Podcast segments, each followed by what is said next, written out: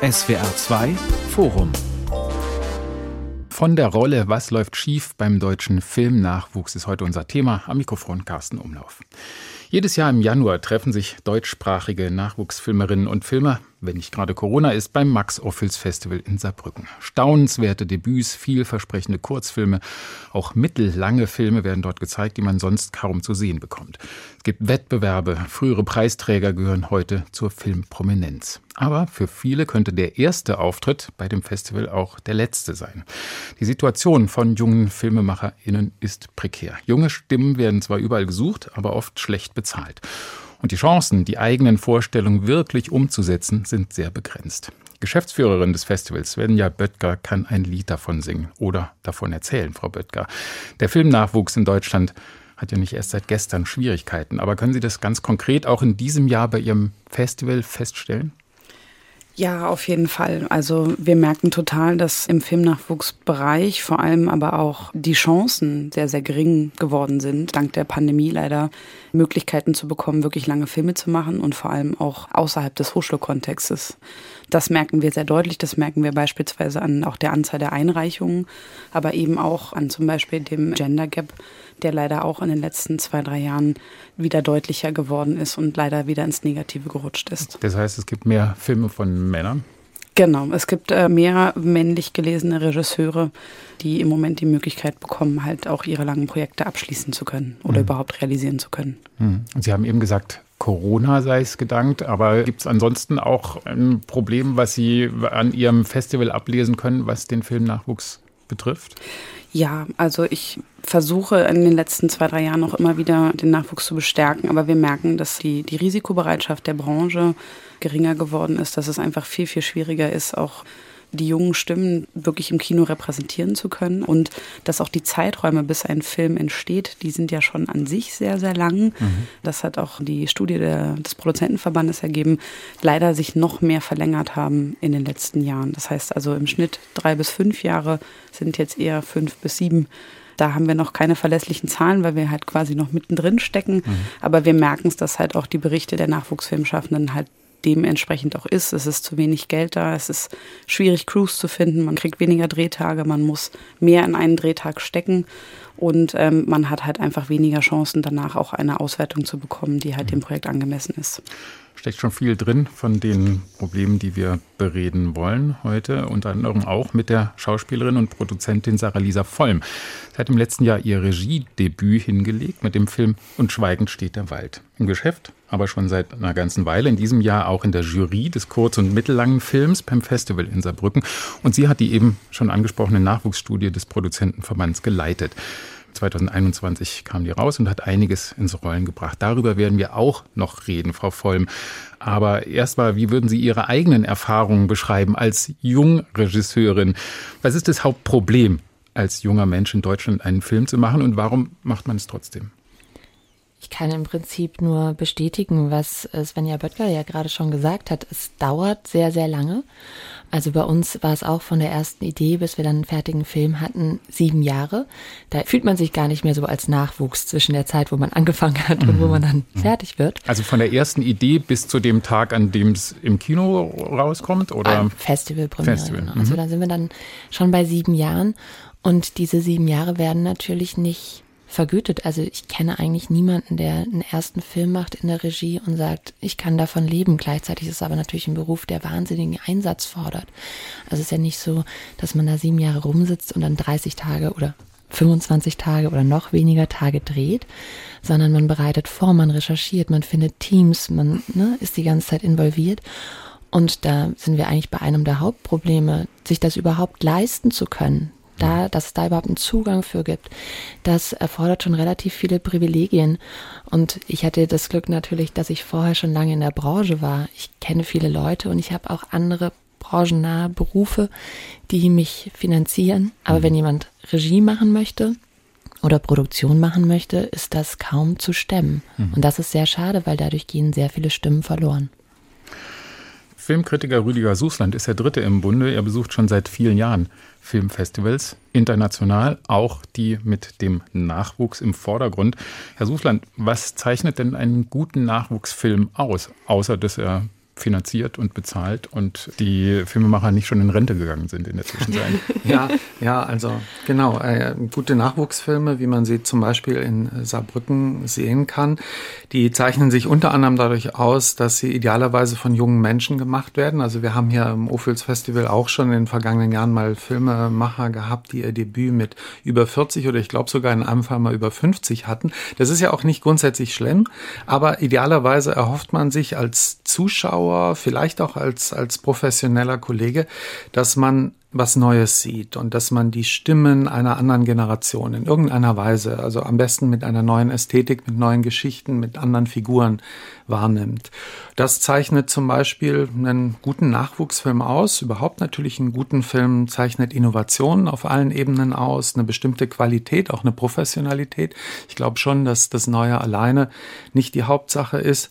Und ansonsten natürlich äh, wünscht man sich, obwohl das vielleicht nicht im Vordergrund stehen sollte, dass äh, deutsche Filme, in Saarbrücken laufen ja deutschsprachige, also mhm. österreichische und Schweizer auch, manchmal Luxemburger, dass die deutschen Filme mithalten können international. Und da finde ich schon, ist in Saarbrücken, jetzt müsste man mal gucken, wer hier bei euch Svenja gewonnen hat in den letzten Jahren, dann sind auch deutsche, tolle deutsche Filme, wenn ich ans melancholische Mädchen zum Beispiel von Susanne Heinrich vor ein paar Jahren denke, aber es sind halt oft Österreicher und auch mal Schweizer. Und ich glaube, die allgemeine Erfahrung ist, kann auch die Jury-Kollegin Sarah-Lisa Vollm was zu sagen, dass die Filme, die aus Österreich kommen, und aus äh, der Schweiz, dass die oft eine andere ästhetische Prägnanz noch haben und dass die in irgendeiner Form interessanter sind, weil es geht nicht nur darum, neue Geschichten oder andere Geschichten äh, zu zeigen, sondern es geht auch darum, wie man die zeigt und wie man sie erzählt und wie stark das ganze Drehbuchlastig ist und äh, wie weit man, Film ist ein Bildmedium, äh, den Bildern auch Möglichkeiten öffnet, die vielleicht über das, was auch in Worten gesagt werden könnte, hinausgehen. Ich habe das Gefühl, es wäre ganz gut, erstmal bei dem Zugang zu starten. Also wie wird man überhaupt Filmemacherin, Filmemacher? Und bis wann heißt man eigentlich Nachwuchs oder Talent? Ist es wichtig, dass man einer von den sieben staatlichen Filmhochschulen studiert hat und das äh, Studium finanziert hat? De facto schon, ne? Leider ja. Mhm. Also der Zugang über die Filmhochschulen ist auch ein sehr privilegierter. Man muss schon auch sehr, sehr viel nicht nur mitbringen, sondern auch an finanziellen Ressourcen haben, um sich das auch leisten zu können, dort studieren zu können. Warum ist das so wichtig und äh, teurer als zum Beispiel ein anderes Studium? Weil daneben eigentlich kaum Möglichkeiten bestehen, zu jobben, zu arbeiten, Geld zu verdienen. Und wir alle wissen, selbst wenn jemand das Glück hat, auch BAföG zu bekommen, BAföG reicht für ein Studentenleben oder ein Studierendenleben definitiv nicht aus. Und weil Film teuer ist. Das kommt ja noch dazu. Also es ist so, wenn ich Germanistik studiere, dann muss ich mir die Bücher vielleicht auch mal selber kaufen, aber ich muss nicht einen Film machen, der mindestens, allermindestens eine fünfstellige Summe kostet. Und wir reden jetzt nicht davon, dass man die Leute auch fair bezahlt, die mitmachen. Film ist ja auch Teamwork. Das kann nicht einer für sich. Ein Roman schreiben kann ich auch notfalls auf der Hütte allein. Aber einen Film machen nicht. Und das muss man, also wegen, von wegen fünfstellig, das muss man im Rahmen seines Studiums tun und da auch für die Finanzierung sorgen oder wie, wie sieht es aus? Es ist einfach so, dass es wahnsinnig wichtig ist, wenn man aus diesen Hochschulen rauskommt, dass man etwas vorzuweisen hat. Mhm. Wir erleben das immer wieder. Wir haben auch diese Diskussion im Rahmen der Studie immer öfter gehabt. Würde nicht ein Kurzfilm reichen als Abschluss? Er reicht eben nicht, um in der Branche Fuß zu fassen. Es ist nicht so, dass ich einen Kurzfilm mache, der auf vielen Festivals läuft, toll ankommt und danach ähm, wirklich die Aufträge bekomme von Sendern oder Streamern oder danach einen Kinofilm machen darf. Das heißt, die meisten versuchen oder fühlen sich genötigt, gezwungen, in diesem Studium schon einen Langfilm abzuliefern, der so viel Aufmerksamkeit erregt, dass sie nachher in der Branche wirklich ankommen können. Mhm. Und dementsprechend muss das auch finanziert werden. Und ja, da steckt bei den meisten auch eigenes Geld drin, Geld, das man sich von Verwandten zusammen schnorrt, wenn man denn diese solventen Verwandten mhm. hat. Und sonst wird es schon wieder schwieriger. Das stimmt, das ist ein privilegierter Zugang. Privileg, die muss man sich verdienen. Das heißt, es gibt Aufnahmeprüfungen. Es hat schon seinen Grund, warum nicht jeder da angenommen wird, weil es dann auch Qualitätskriterien oder andere Aufnahmekriterien gibt.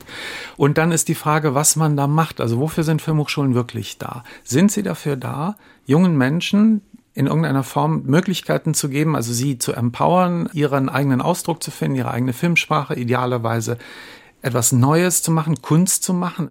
Ich habe den Eindruck, dass Filmhochschulen oft so ein bisschen so Kaderschmieden sind für das, was die Industrie will. Mhm. Jetzt kommen die Streamer dazu, die nochmal ganz eigene Interessen haben, die meistens ja auch nicht deutsche Firmen sind.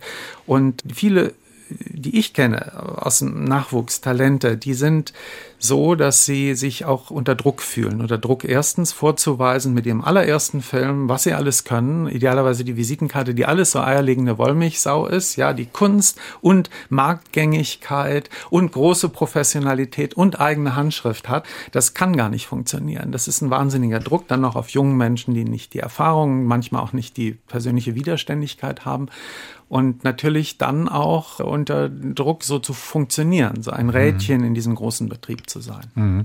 Aber man würde ja denken, gerade im Rahmen von so einer Hochschule, wo es um die Ausbildung geht. Das ist noch ein geschützter Raum, da kann man ganz viel ausprobieren, gerade auch wenn es um die Abschlussarbeit, den Abschlussfilm geht.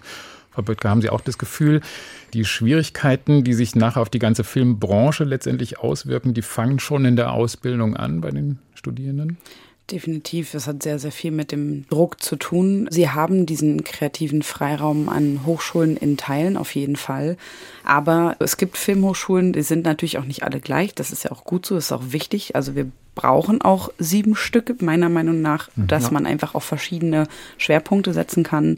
Aber da gibt es halt Unterschiede. Es gibt Unterschiede zum Beispiel, dass die halt ganz klar sagen, es gibt Übungsfilme. Übungsfilme werden zum Beispiel nicht bei Festivals eingereicht, damit dieser Druck nicht aufgebaut wird. Dann gibt es aber wieder Schulen, die halt total darauf pochen, dass alles, alles, alles, was produziert wird, muss ein Film von heißen, darf keine Übung sein. Und dass man halt auch merkt, dass eben dieses, ich probiere mich aus, gar nicht so sehr im Fokus auch steht. Aber ich fand das total interessant. Ich habe selber in Babelsberg studiert. Ich habe zwar was Geisteswissenschaftliches studiert, nämlich Medienwissenschaften, aber hatte halt einen ähnlichen Zugang zu dem, was Filmhochschulen nämlich eigentlich auch können. Sie können nämlich Kontakte knüpfen, sie können Kontakte aufmachen in die Branche, sie können auch einen Blick in die Branche gewähren. Und das ist auch das Thema, was an diesen Filmhochschulen so wichtig ist. Es geht gar nicht unbedingt nur darum, wie werde ich dort ausgebildet, sondern in welchen Kreisen kann ich mich dadurch bewegen, welchen Zugang erhalte ich in der Branche. Ich würde mir wünschen, zum Beispiel bei den Produzentinnen, dass die wirklich eine Bucketlist haben, dass sie sagen, ich möchte mit Tieren drehen, ich möchte mit Kindern drehen, ich möchte mal Helikopteraufnahmen machen, ich möchte ein Greenscreen haben, ich möchte ein Kammerspiel machen, um die verschiedenen Bedingungen, die man in einer Filmhochschule hat. Also wir haben in Babelsberg zum Beispiel auch Zugriff auf das Babelsberger Filmorchester. Du hast eben Zugriff, dass du halt eben mal mit Filmpferden, also ich durfte mit Filmpferden drehen. Ich fand's super. Ich habe auch verstanden, warum man nicht die Pferde von Freunden nimmt, sondern wirklich trainierte Tiere. Aber dass man halt eher auch in diesem Punkt kommt, spielerisch sein zu dürfen. Und da erleben wir beim Filmfestival Max-Ophüls-Preis oft auch, dass der Zugang eben doch wieder beschränkt wird, dass es heißt, oh, du bist super in Dramen, in diesen Film, mach doch bitte das, warum willst du jetzt eine Komödie machen? Das ist halt ein Punkt, wo ich halt glaube, dass auch zum Beispiel die Studierenden sich deutlicher auch zusammentun müssen, zu sagen, was wollen wir eigentlich? Aber ich glaube, der Hauptpunkt ist tatsächlich, wer kommt auf die Idee auch und wer sieht sich auch in diesem Rahmen auf einer Filmhochschule zu landen. Ich glaube, man muss vielleicht äh, eine, zwei Ebenen unterscheiden. Also die eine, die zuletzt angesprochen wurde, ist eine total wichtige, die dann aber auch die ganze Gesellschaft betrifft, in dem Sinn, dass wir uns, glaube ich, hier alle einig sind, man braucht auch für die Etablierung von Film als Kunstform an den Schulen bereits, um überhaupt klarzumachen, was Film ist und dass das nicht nur jetzt Spider-Man und Marvel ist oder das, was auf einem kleinen Handy läuft. Und um vielleicht zu ermuntern, jeden, der das dann mitbekommt, auch selber Filme zu machen. Das kann man ja auch, auch schon in der Schule. Man kann zum Beispiel heute mit den Handys wie noch nie ganz tolle Filme machen. Und das aber überhaupt als Kind, als Schülerin wahrzunehmen, das ist natürlich dann ein wichtiger Punkt. Die andere Ebene ist, was machen wir mit denen, die auf der Schule sind? Auf der Filmhochschule jetzt, ne? Ja, auf der Filmhochschule, mhm. genau. Ich äh, kenne Filmemacher, denen von ihrer Filmschule verboten wurde, Filme einzureichen. Manche haben es trotzdem gemacht, sogar in Saarbrücken einen Preis gewonnen, weil es dann auch in den Schulen so eine Art von Politik gibt. Ja, ja, also ich, die sagen dann, dass man äh, die Filme jetzt nicht einreichen soll, entweder weil die dem Direktor nicht gefallen oder weil die Filmhochschule eine andere Politik hat und äh, glaubt, der Film ist nicht gut genug. Und interessanterweise sind das oft die Filme, die dann die Preise gewinnen, weil die eben gerade eine Originalität haben, was Spezielles, was nicht ins System passt, was nicht so stromlinienförmig ist und deswegen andere interessiert. Welche Möglichkeiten gibt es denn, die Originalität noch stärker zu fördern und vielleicht sogar einzufordern, wenn es raus aus den Hochschulen geht. Denn es gibt ja überraschenderweise auch Leute, die nicht an den Hochschulen studiert haben und trotzdem Filme machen oder ja. in Filmproduktion arbeiten als Regisseurinnen. Welche äh, Möglichkeiten gibt es, die man forcieren oder stärken sollte, damit mehr Originalität am Ende rauskommt? Also ich glaube, zum einen ist natürlich der große Vorteil, wenn man sich das irgendwie leisten oder ermöglichen kann, wenn du nicht auf der Filmhochschule bist, hast du keine inhaltlichen Beschränkungen. Dann machst du das, was du machen willst. Dann gibt es, wir haben auch hier jetzt im Wettbewerb wieder viele Filme, die zum Teil mit Crowdfunding finanziert sind. Ne, solche Sachen. Das heißt, dann mhm. ist wirklich die Sache, ich habe eine Idee, für diese Idee kämpfe ich, ich versuche das zu finanzieren. Auch da ist es natürlich dann nicht ganz leicht, aber du hast nicht die Beschränkung von, ich muss in eine bestimmte Formatierung, die die Hochschule oder die Förderung, wer auch immer vorgibt. Mhm. Und trotzdem hat Svenja ja vorhin schon einen guten Punkt angesprochen, als es darum ging, was muss denn die Hochschule liefern? Das ist eben kein Studium, wo ich nur Frontalunterricht habe und jetzt vermittelt bekomme, wie funktionieren Sachen, sondern es geht natürlich um Netzwerke. Film ist immer ein Gemeinschaftsprodukt. Wir brauchen sehr, sehr viele Leute. Das sind zum Teil 100 Leute, die da über Jahre dran arbeiten und so einen Film möglich machen, die muss ich kennenlernen. Und das kann ich an einer Hochschule sehr gut. Das kann ich aber eben, wenn ich von außen komme, weniger gut. Auch da müssen wir uns überlegen, wo können wir hier Zugänge schaffen? Also wo können zum Beispiel Festivals oder auch Förderungen oder andere Institutionen offener sein für Leute, die da rein wollen. Ich denke, dass es für Quereinsteiger, die nicht privates Geld mitbringen, natürlich deswegen schwer ist, weil man erstmal was grundfinanzieren muss. Und bei mhm. Crowdfunding, das wäre, glaube ich, ein eigenes Forum wert, da, da gibt es ja verschiedene Erfahrungen. Es gibt immer die tollen Beispiele, aber ich höre auch von vielen, wo das halt nicht klappt oder nicht genug rüberkommt.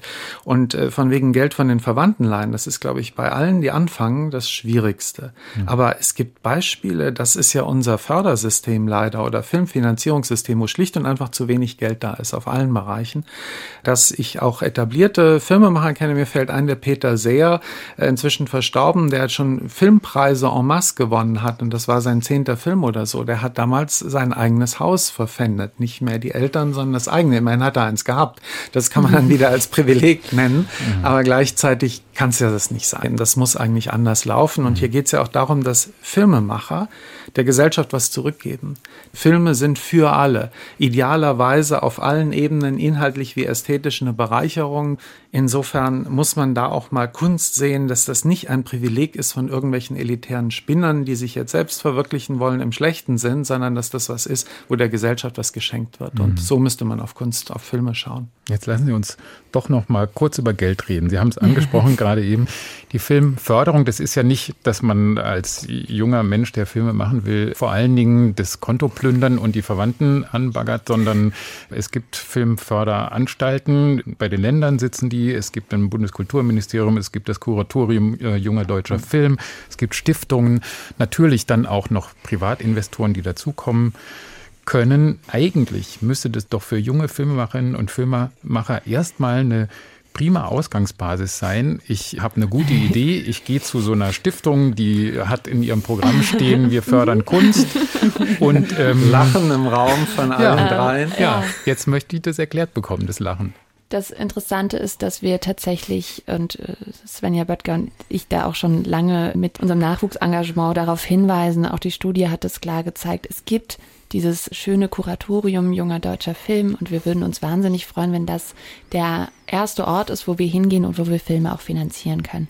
Das Kuratorium ist in einer Form ausgestattet, dass es in der Lage ist, heute Entwicklung zu fördern. Das heißt Drehbuch, da haben wir dieses Jahr zwei Drehbuchförderungen und ein paar Entwicklungsförderungen. Es gibt keinerlei Produktionsmittel mehr von mhm. diesem Kuratorium, weil es finanziell nicht ausreichend ausgestattet ist. Mhm. Wenn man also ganz kurz Entwicklung, ganz kurz äh, Entwicklung genau. heißt, man hat eine Idee, man schreibt ein paar Seiten, Treatment und versucht dann ein Drehbuch daraus zu entwickeln sozusagen. Also genau, das wäre die Drehbuchförderung und mhm. Filmentwicklung heißt, wir müssen sehr viele Dinge tun, bevor wir einen Film drehen können. Mhm. Wir müssen einen Cast finden, wir müssen die Orte finden, an denen gedreht werden kann. Wir müssen einen Drehplan erstellen, wir müssen das kalkulieren, wir müssen finanzieren. Wir und müssen vor allem Auswertungskonzepte. Wo ja. und wie kann das Publikum auch und all das sehen. Das muss man alles präsentieren, um bei der Förderung einzureichen. Mhm. Und das, das muss, muss, ja bezahlt sein. werden. Und das genau. zahlen im Augenblick die Produzenten, wenn sie es können. Aber die Entwicklungsförderung ist ja manchmal auch Recherche, dass man nicht genau weiß. Produzenten klagen oft darüber, dass sie Stoffe erstmal testen müssen, also weiterentwickeln müssen. Das ist eine tolle Idee, aber man weiß nicht, wird ein Film draus. Mhm. Ja. Und wenn man eben jetzt sagt, dieser einzige Ort, an dem man wirklich sagt, der ist zuständig für Nachwuchs, kann gar nicht die Produktion fördern, dann sind wir an den anderen Stellen. Und die sagen dann aber ganz oft beim BKM zum Beispiel, bei der BKM, Bundeskulturministerium, das ist Bundeskulturministerium, mhm. das ist dann eine Exzellenzförderung für Leute, die bereits was gemacht haben. Mhm. Das heißt, das ist auch nicht der richtige Ort. Dann ist natürlich Länderförderung, Stiftung und so weiter. Aber dann merkt man schon, man muss zu so vielen verschiedenen Stellen. Das kostet Jahre. Und oft ist es dann so, dass eben ein Finanzierungsbaustein fehlt und dadurch gehen Jahre ins Land. Es ist für alle nicht verlässlich. Es ist dann natürlich auch für die Länderförderung nicht so attraktiv. Das ist ja auch nachvollziehbar. Wenn da mhm. jemand kommt und sagt, gucken Sie mal, wir drehen nächstes Jahr, ich habe schon so und so viele Filme gemacht, geben Sie mir diese Summe X, dann haben wir nächstes Jahr gemeinsam einen neuen Film fürs Festival mhm. oder fürs Kino. Das ist super. Wenn da Nachwuchsfilmschaffende, Nachwuchsfilmschaffende kommen, mhm. dann ist es natürlich so, wenn wir euch jetzt die Förderung geben, wahrscheinlich äh, werdet ihr das Geld gar nicht unbedingt zusammenbekommen oder nicht in der erforderlichen Zeit. Das ist ein wahnsinniges Risiko, weswegen wir immer auch dafür plädieren, dass es gerade für den Nachwuchs vielleicht mal einen Ort gibt oder eben eine schnellere Finanzierung gibt mit kleineren Budgets, wo man nicht von einer Förderung zur nächsten rennen muss. Weil das bedeutet natürlich auch bei den Regional- und Länderförderungen gibt es eben auch dann gewisse Bedingungen, wie ich muss so und so viele Tage dort drehen, ich muss die Postproduktion dort machen, ich brauche einen Cast von dort und am liebsten auch noch, wenn es, sag ich mal, Regionen sind, die ein bisschen mehr Geld geben, dass man auch noch eine Sehenswürdigkeit beziehungsweise einfach einen Bezug auch herstellt. Mhm. Das Zweite, was halt auch total wichtig ist, sind eben diese Zeiträume. Wie lange brauche ich, um mit meinem Stoff, den ich geschrieben habe oder den ich in einem gewissen Stadium habe, dann überhaupt ja auch weitergehen zu können. Wenn ich an zwölf Stellen rangehen muss, dauert das ewig. Manchmal kriegt man dann auch so schöne Begründungen mit, noch ist für diese Geschichte die Zeit noch nicht reif oder oh, jetzt habt ihr so lange gebraucht, jetzt ist die Geschichte aber auch nicht mehr aktuell. Das ist halt total schade und das kann halt irgendwie nicht sein. Man mhm. braucht halt mehr Risikofreude, vor allem braucht man halt eine Chancenmöglichkeit und was ich da aber auch sehr, sehr wichtig finde, ist das gute Wort Scheitern wir kriegen. Ja, da reden wir gleich, dann, okay. das, da ich gleich Bevor wir über das Scheitern reden, versuchen wir erstmal das Gelingen irgendwie auf ja. den Weg zu bringen.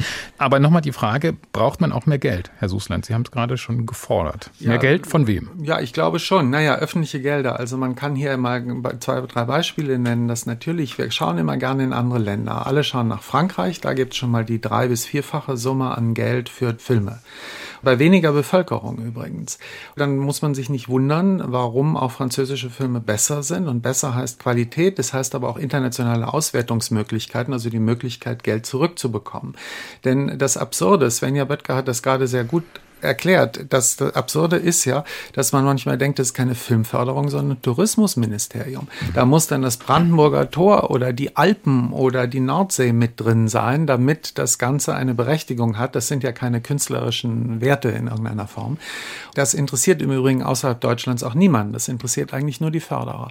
Und eben wurde das Kuratorium junger deutscher Film erwähnt, übrigens eine Stiftung auch, aber eine spezielle Stiftung. Das ist eigentlich die allerbeste Förderinstitution in der ganzen Bundesrepublik. Und so müsste alles funktionieren. Hoffentlich hört Claudia Roth zu, die ja bald uns ihre weise neue Ordnung der Filmförderung präsentieren wird, angeblich bei der Berlinale.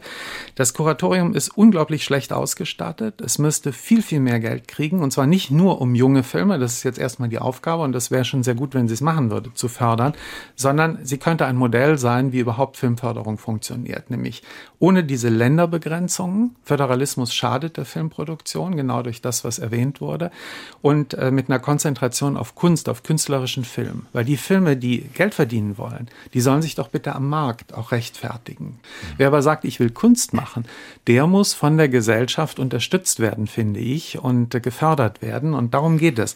Und wir haben gehört im Kuratorium von Saar Lisa Vollm zwei Projekte. Das ist ja schon gemessen an der Zahl der Nachwuchsfilmschaffenden. Also ist zwei ja Projekte Drehbuch, ja, es eben. gibt noch ein paar Entwicklungsförderungen, genau. also, zwei Drehbücher. Dann kommen wir auf 20, wahrscheinlich nicht. Und wie viel gibt's, die eigentlich vielleicht gefördert werden sollten? Schon eine ganze Menge mehr. Ne?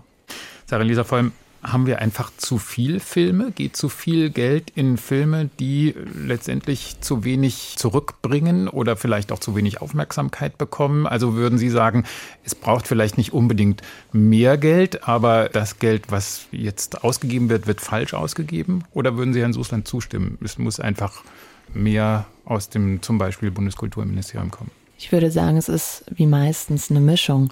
Das eine ist, wir subventionieren ja sehr viel in der Wirtschaft, auch die Landwirtschaft und die Automobilindustrie. Das heißt, ich möchte weiterhin, dass auch die Filmindustrie gefördert wird. Aber es ist so, dass wir eine Sache auch immer bedenken müssen, jetzt mal aus produzentischer Sicht, und dann sind wir doch wieder beim Thema Scheitern. Wir brauchen vor allem mehr Förderung und Unterstützung in der Entwicklung. Denn nicht jedes eingereichte Drehbuch, nicht jedes eingereichte Treatment kann am Ende ein guter Film werden. Es macht für deutsche ProduzentInnen aber momentan überhaupt keinen Sinn, einen Film zu entwickeln und dann nicht in die Produktion zu bringen. Die Produktion ist momentan das einzige, wo wir Geld verdienen. Und Geld verdienen heißt bei deutschen ProduzentInnen nicht, dass sie sich dann eine Villa in Südafrika mhm. kaufen, sondern es das heißt, dass die Firma irgendwie überlebt, gerade im Independent-Bereich. Und dann müssen wir einfach sehen, dass die Leute produzieren müssen, damit der Laden läuft, aber sie gar nicht unbedingt jedes Buch produzieren wollen. Das ist überhaupt kein Widerspruch, denn wenn ich sage mehr Geld, mir geht es ja nur darum, dass es muss mehr Entwicklungsförderung geben, genau. Aber das kann man nicht der Produktionsförderung wegnehmen. Das muss ja irgendwoher kommen. Und wenn der Topf klein bleibt, dann gibt es irgendjemand, der was weggenommen kriegt, damit der andere mehr kriegt. Und den Verleihern für die Auswertung, den Kinos, darf man es auch nicht wegnehmen. Deswegen brauchen wir einfach mehr Geld, wenn wir bessere Filme haben wollen. Und mir geht es nur um die Trennung von beiden. Ich bin auch mhm. dafür, dass man Wirtschaftsbetriebe, man fördert die Lufthansa zum Beispiel, die kriegen Regierungsgelder in der Pandemie. Und man könnte jetzt viele Beispiele nennen, die kennen wir alle.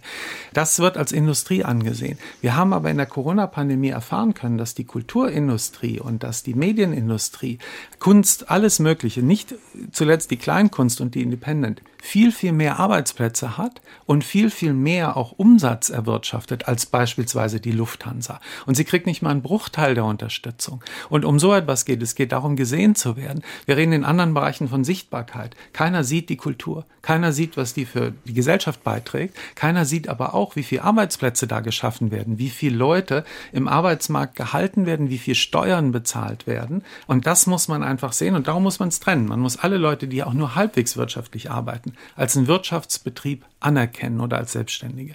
Und alle anderen die sich nicht eigens erwirtschaften können, die müssen wenigstens so behandelt werden wie die Staatstheater oder die Museen. Wir Absolut. fördern ja Kunst in anderen Bereichen, aber Film wird nicht als Kunst gesehen.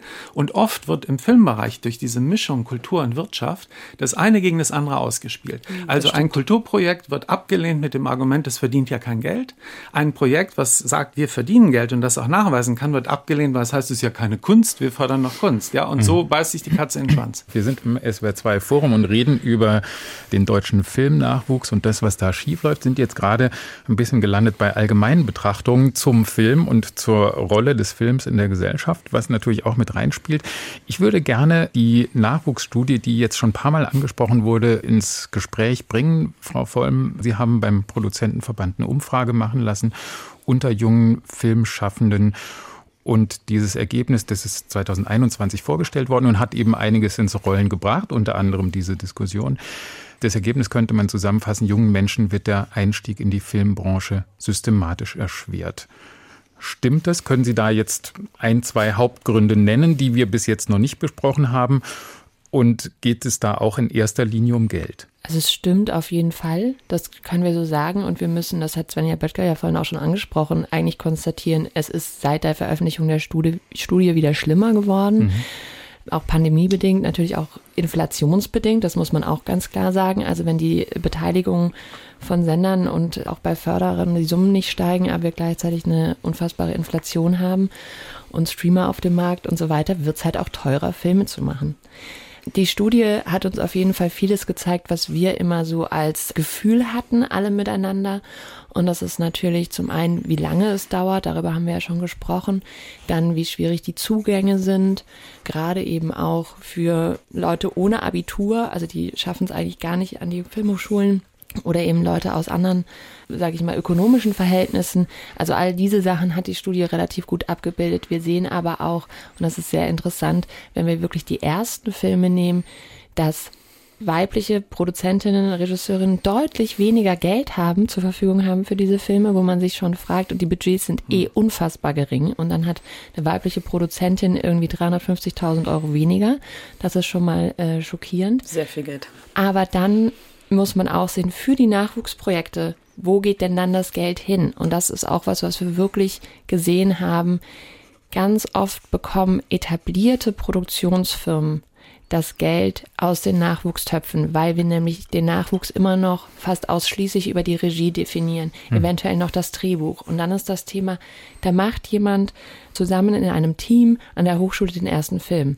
Die mögen sich, die verstehen sich, die haben vielleicht eine gemeinsame Handschrift entwickelt. Eine Handschrift hat nicht nur der Autor, hat nicht nur die Regisseurin, nein, auch Produzentinnen haben Geschmack und bilden kreativ Filme.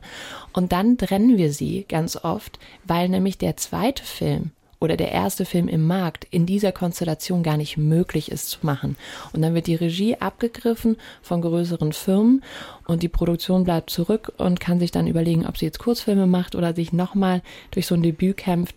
Und das ist natürlich durch das mangelnde Vertrauen in das Gesamtteam bedingt. Und da sollten wir dringend auch ran. Und das hat die Studie ganz klar gezeigt. Und wer hat das in der Verantwortung? Wer kann sagen, das machen wir jetzt anders? Im Prinzip hat das die Politik natürlich in der Verantwortung äh, zu entscheiden, wo, ne, also wenn wir, die wir, setzt oft die das, wir haben oft über das Kuratorium gesprochen, wenn man jetzt natürlich eine Förderinstitution hätte, die zuständig ist für Nachwuchs, die entsprechend finanziell ausgestattet ist und die sagt, wie definieren wir Nachwuchs? Was ist ein erster Film? Was ist ein zweiter Film? Was ist ein Debüt? Da sind viele Unklarheiten und vor allem, welche Teamleute gehören da dazu? Dann wüsste man, hier ist der Ort, wo ich auch als Nachwuchsproduzentin gesehen werde oder als Nachwuchsteam. Und das ist was, was wir brauchen, weil wir alle, das, das klingt ja manchmal so, als würden wir hier irgendwelche Almosen wollen. Jeder tolle Regisseur, jeder tolle Producer, jede tolle Autorin kommt aus dem Nachwuchs, kommt aus dem Independent-Bereich. Das ist das, wo die Leute sich ausprobieren und lernen, wie es geht, nachher die großen Filme mit den großen Budgets zu machen. Mhm. Diesen Nachwuchs brauchen wir auch in Deutschland. Man kann aber auch sagen, Zugang ist noch kein Nachwuchsproblem allein zum Beispiel. Und die äh, Benachteiligung von Frauen beispielsweise und anderen Gruppen ist auch noch kein Nachwuchsproblem allein. Das ist da vielleicht eklatant, aber das haben wir natürlich in allen Bereichen. Und ich habe manchmal das Gefühl, da wird so der eine Bereich auch gegen den anderen ausgespielt. Also Nachwuchs ist ein Argument, wenn man die Alten klein halten will. Altersdiskriminierung ist dann wieder das Gegenargument, um dann die Jungen eher klein zu halten. Darüber wird ja auch diskutiert vom Regieverband. Und ich glaube, dass ein gewisser Zynismus Zynismus auch da ist, gerade bei leider den Fernsehsendern, die es echt besser machen könnten, dass äh, wir viele junge Filmschaffende haben, die zum Beispiel in der Regiebereich, auch Buchbereich, Tatorte oder größere Fernsehfilme drehen. Die kriegen aber weniger Geld. Das wird teilweise offen von den Sendern gesagt. Das heißt, es gibt hier eine Ausbeutung des Nachwuchs. Äh, die kriegen weniger Geld. Es wird argumentiert, ja, die haben aber dann eine Chance und die dürfen einen Tatort machen. Es wird nicht dazu gesagt, man wird verbrannt, wenn man den nämlich nicht so gut macht wie einer, der schon fünf gedreht hat, wird mhm. einem das dauernd vorgehalten und dann fahren die Taxi. Aber mhm. wobei man auch sagen muss, also bis man überhaupt zum Tatortdreh ja. kommt als Nachwuchstalent, mhm. ist es ein sehr, sehr weiter ja, Weg. Ich kenne also, welche, die ihren ersten Langfilm als Tatort machen. Das gibt's schon auch. Aber das ist halt, also gerade im Fernsehbereich, wenn du gerade nach der Ausbildung überhaupt im Fernsehen arbeiten möchtest, bist es das der erste Schritt, eine Soku, mhm. Rote Rosen oder irgendwas anderes, wo dann einem suggeriert wird, wenn du einen goldenen Studenten-Oscar gewonnen hast, darfst du eine Soku drehen. Und damit machst du deinen Regieführerschein, wie wir das immer so schön im Jargon im Nachwuchsbereich nennen, mhm. dass du halt einmal dich beweisen musst und zeigen musst, ich bin in der Lage, so und so viel Drehminuten am Tag mit dem Budget und dem Team, was ich dort habe, überhaupt umsetzen zu können. Und wenn du deinen Regieführerschein dann gemacht hast, in der Vorabendserie, dann darfst du eventuell einen Krimi oder deinen 20.15 Uhr Führerschein mhm. machen. Und das ist auch etwas, wo ich sage, wenn es eben darum geht, den Nachwuchsleuten weniger Gehalt zu bezahlen, warum integrieren wir es dann nicht in die Ausbildung? Warum darf das mhm. zum Beispiel nicht ein Abschlussprojekt sein? Warum müssen die Sachen dann nach der Ausbildung erst passieren. Wenn man ihnen zeigen will, dass sie sich ja. beweisen müssen, wie viele Drehminuten sie schaffen, das ist ja auch wichtig. Ich meine, es ist eine Industrie. Es kostet ein Set am Tag, kostet viel Geld. Es muss funktionieren und du musst in der Lage sein, aber auch ein Talent ja vorzubereiten, dass es in der Lage ist, es zu machen. Und da denke ich mir eben auch, für eine Vorabendserie studiert man da wirklich sechs, sieben Jahre? Das passt alles zu dem, wenn ich, wenn ich ganz kurz dazwischen kann, ähm, das passt auch zu dem Ergebnis der Studie, das ich interessant fand, weil das Geld gar nicht so an erster Stelle stand, sondern was die jungen Leute bemängelt haben, waren vor allen Dingen mangelnde Risikobereitschaft und ja. die fehlende Offenheit für Innovation, die fehlenden Freiräume. Wenn man jetzt aber davon ausgeht, dass in den Redaktionen und auch in den Produktionsfirmen nicht, jetzt nicht nur verbohrte, ewig gestrige Leute hocken.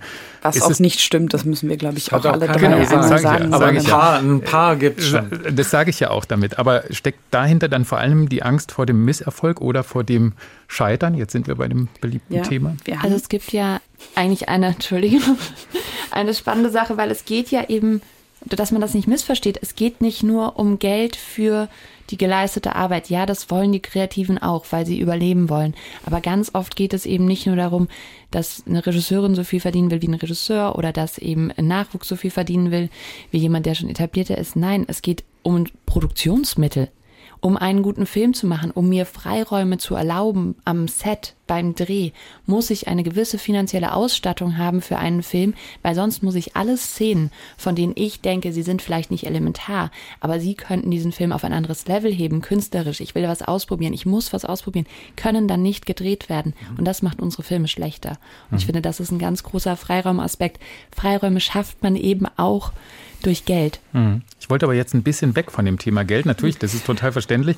Aber wenn man über jungen deutschen Film, über neuen deutschen Film spricht, Herr Suchsland, gibt es da immer dann auch so eine Sehnsucht nach Aufbruch, wie es das vor über 60 Jahren beim Oberhausener Manifest gab, worauf sich der neue deutsche Film mit Großbuchstaben dann entwickelt hat?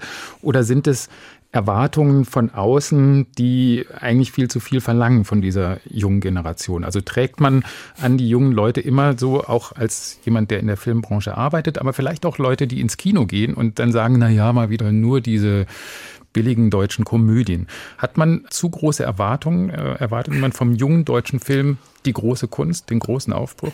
Ja, zu Recht tut man das. Überhaupt vom Film sollte man immer Kunst erwarten und auch Aufbruch. Ob das dann groß ist, das liegt ja im Auge der Betrachterin manchmal auch. Aber wichtig ist doch, dass der Oberhausen-Vergleich, der hinkt in mancher Hinsicht. Also ich finde Oberhausen ganz toll und da sind auch viele tolle Filmemacher raus entstanden, sehr widersprüchliche und äh, qualitativ auch sehr unterschiedliche Filmemacher. Aber die Sache ist natürlich die, dass erstens mal Opas oder Papas Kino, wie man damals gesagt hat, gar nicht so schlecht war, das in den 50er Jahren. Und dass da, dass der deutsche Film scheinbar immer Vatermorde und manchmal auch Müttermorde neuerdings braucht, um irgendwie sich selbst zu definieren, das zeigt schon eine gewisse grundsätzliche Störung da drin. Da würden die Psychoanalytiker ein gefundenes Fressen finden. Aber davon abgesehen ist es natürlich so, dass man eben nicht jung gegen alt unbedingt ausspielen sollte. Das ist, ist schon richtig, dass man von Jungen irgendwie was Neues erwartet, aber vielleicht mit weniger Druck.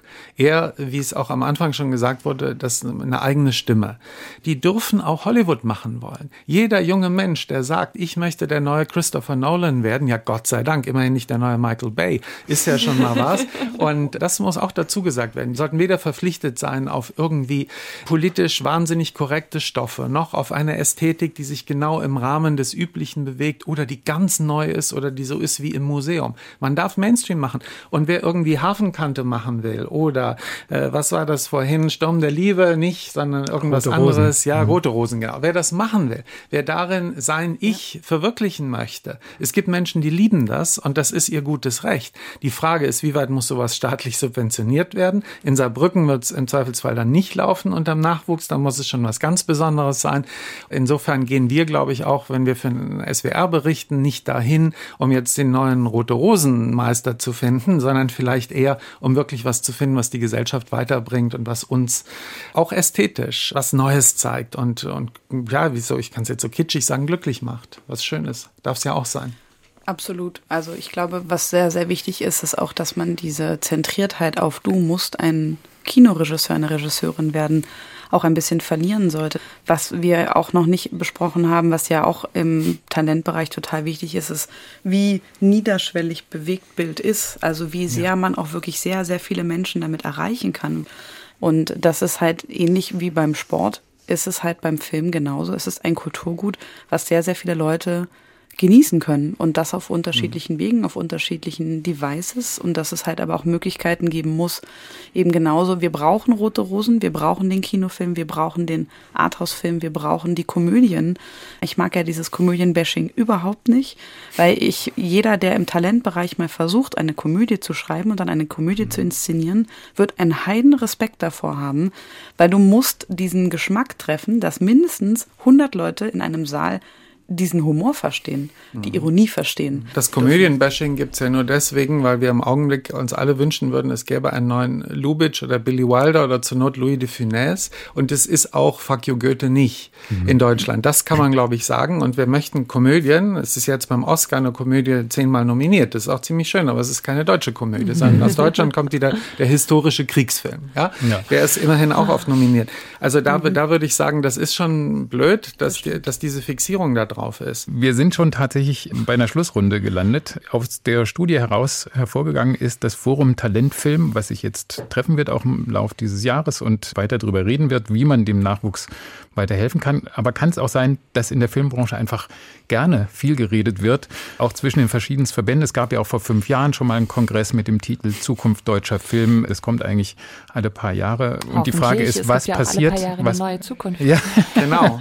ja, aber die Frage ist, haben Sie Hoffnung, dass sich jetzt was verändert, dass sich bald etwas äh, verbessert für den Nachwuchs? Da würde ich jetzt jeden bitten, nochmal um einen äh, kurzen Ausblick. Ich hoffe sehr und ich glaube da auch fest daran, denn wir haben mit dem Forum Talentfilm einen sehr, sehr tollen Prozess gestartet, weil wir haben nämlich auch dort uns entschieden, nicht einen klassischen Kongress oder ein klassisches Panel oder einen klassischen Workshop zu machen, sondern wir haben uns an eine Person gewandt, die eben gewöhnt ist, Themen im Co-Design Thinking heißt das, einfach mal anders zu beleuchten und haben selber dann erstmal einen Workshop gemacht, um rauszufinden, worüber reden wir eigentlich. Und im letzten Jahr ist für uns sehr klar geworden, dass viele von uns eigentlich in die gleiche Richtung laufen wollen, dass jeder eine andere Perspektive hat und dass wir eben ein sehr bunter, verrückter Haufen sind, die man halt versuchen muss, auf einen Nenner zu bringen. Und uns ist es bisher gelungen und deswegen habe ich die Hoffnung und glaube auch fest daran, dass auch die Nöte groß genug sind, dass der Wunsch auch vor allem von den Talenten selbst sehr, sehr groß ist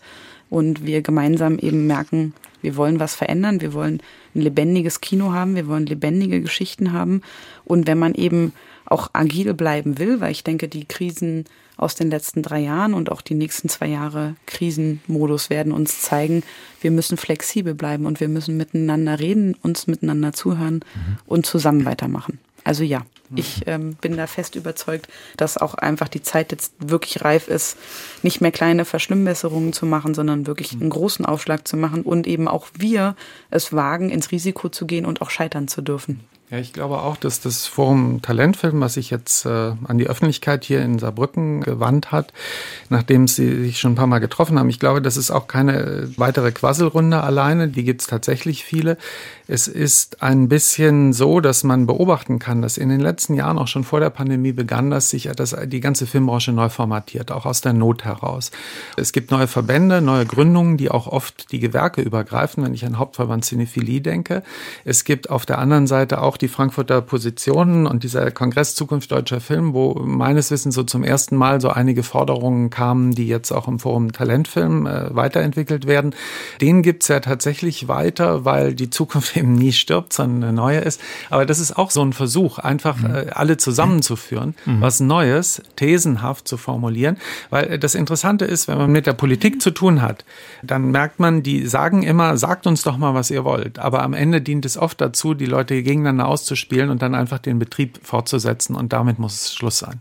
Ich glaube tatsächlich, dass, das klingt immer erstmal komisch, aber dass in dieser Krise immer eine ganz große Chance liegt. Also die Verzweiflung ist einfach jetzt nochmal auf einem ganz anderen Level und wir haben nochmal mit ganz neuen Playern auch zu tun, ne? Stichwort Streamer und so weiter. Und dadurch, dass der, der Druck so hoch ist, entstehen oft aber auch ganz viele Dinge. Ne? Also das ganze amerikanische New Cinema entsteht dann aus einer Ablehnung des Studiosystems oder wie auch immer. Das heißt, da suchen Leute sich dann gezwungenermaßen Freiräume und das ist was, worauf ich sehr hoffe und setze und was ich auch sehe, wenn ich wirklich jungen Leuten dabei zugucke, wo lernen die, wo probieren die Sachen aus, wo holen die sich ihre Informationen und das ist eigentlich ein großes Geschenk. Insofern glaube ich, dass dieser große Druck und diese große Krise uns eigentlich helfen kann, über unseren Tellerrand hinaus zu gucken, aus der Bequemlichkeit rauszukommen und wirklich eine Notwendigkeit für Veränderungen zu spüren und sie auch in die Hand zu nehmen.